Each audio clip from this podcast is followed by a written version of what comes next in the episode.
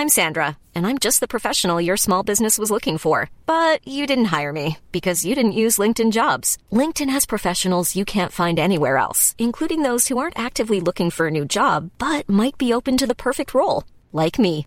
In a given month, over 70% of LinkedIn users don't visit other leading job sites. So if you're not looking on LinkedIn, you'll miss out on great candidates like Sandra. Start hiring professionals like a professional. Post your free job on linkedin.com/people today.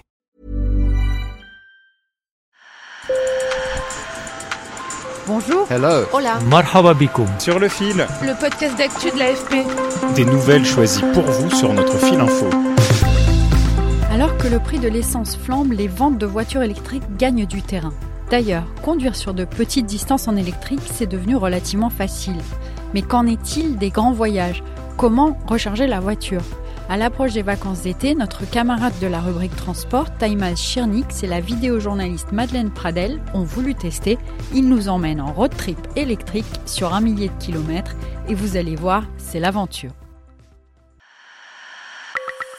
Sur le fil. Donc euh, je viens de récupérer euh, la JRI, Madeleine, euh, là, on va prendre le périph. Là, c'est le premier message que nous a laissé Taïmaz. Avec Madeleine, ils ont quitté Paris un jeudi vers 9h du matin. L'idée, c'était d'aller jusqu'à Bruxelles dans une voiture milieu de gamme avec une autonomie de 350 km environ. Mais ça, c'était en ville, sur autoroute. Dès qu'ils ont accéléré, ils ont vu l'autonomie baisser d'un coup. On va forcément se faire un peu peur, avoir quelques difficultés, mais euh, c'est un peu le but de l'exercice. Au bout de deux heures de route, première frayeur. On est arrivé à la station de Vrigny, euh, juste avant Reims. Heureusement, parce qu'il nous restait 50 km d'autonomie et, et la JRI commençait à stresser. Puis, près de Verdun, nouveau coup de stress. On a commencé à charger pendant 10 minutes sur une première borne, ça marchait nickel, mais la charge s'est arrêtée, je sais pas pourquoi. Du coup, maintenant, euh, on est reparti pour, euh, une deuxième borne, euh, pour encore 10 minutes supplémentaires. Il faut juste qu'on arrive à charger euh, 80% ou 70% de la voiture pour arriver à notre prochaine étape.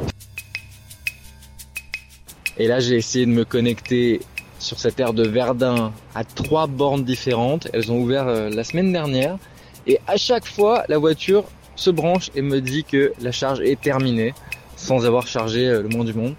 Donc euh, c'est un peu la panique. Je sais pas trop comment faire. Finalement, ils ont fini par comprendre qu'il fallait attendre 5 minutes pour que le voyant de charge s'allume. Et leur voyage a ainsi été ponctué d'angoisse et de sursauts de joie. C'est dans un hôtel haut de gamme qu'ils ont fini par passer la nuit parce que les autres n'avaient pas de borne. Sur la route, Madeleine et Taïmaz ont aussi fait des rencontres sympas. Les longs moments de charge sont souvent l'occasion d'échanger entre pionniers de l'électrique, comme avec Frank Berg, un néerlandais en partance pour l'Espagne avec sa femme Olga.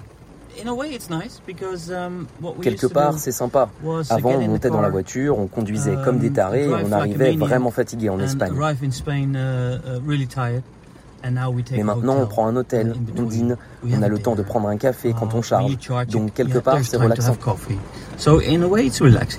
Retour, j'ai retrouvé Taïmaz pour un petit bilan. Bonjour Taïmaz. Bonjour Michaela. Bon, on a entendu euh, quelques-uns de tes petits messages. Alors, quels ont été les, les moments les plus compliqués euh, On a l'impression que tu t'es arrêté quand même pas mal de fois à te demander si ça allait marcher ou pas. Euh, le problème euh, quand tu voyages en électrique, c'est qu'il faut changer la façon de penser le voyage par rapport à une voiture euh, à essence où tu pars et peu importe, tu vas t'arrêter à une station-service, tu vas mettre de l'essence et c'est parti. Là, il faut préparer son voyage. Il faut euh, checker sur une application combien d'arrêts il va falloir faire en fonction du trajet qu'on veut faire.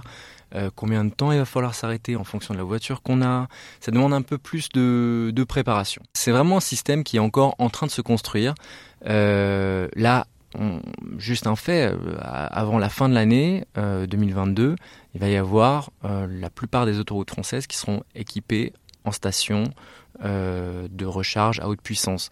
Donc rien que ça, ça permettra de, de voyager euh, sans trop se soucier euh, de, de, la recharge. Si tu devais désormais te faire l'avocat de la voiture électrique, raconte-nous les points positifs, ce qui t'a plu dans, dans, dans l'expérience. Alors, D'abord, voyager en électrique, c'est pas cher. Euh, là, pour 900 km, on en a eu entre 50 et 70 euros.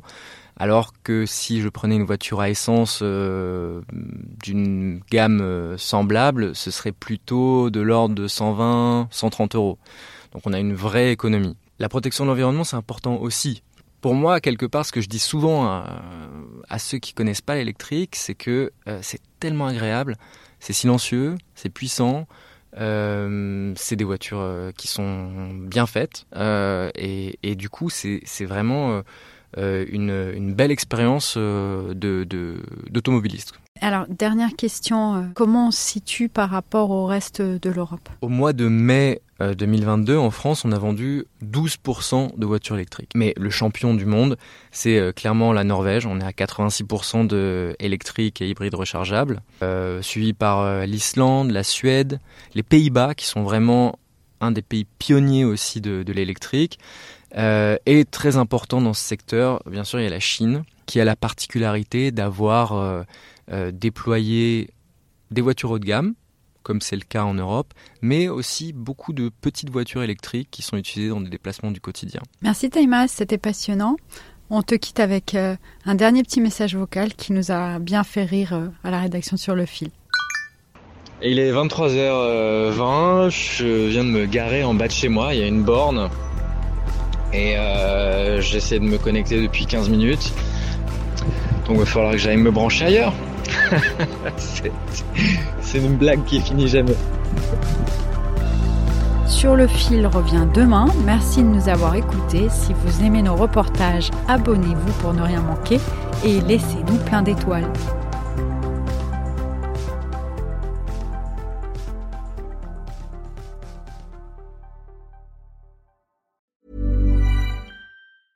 Mom deserves the best, and there's no better place to shop for Mother's Day than Whole Foods Market. They're your destination for unbeatable savings, from premium gifts to show-stopping flowers and irresistible desserts. Start by saving 33% with Prime on all body care and candles. Then get a 15-stem bunch of tulips for just $9.99 each with Prime. Round out Mom's menu with festive rosé, irresistible berry chantilly cake, and more special treats. Come celebrate Mother's Day at Whole Foods Market.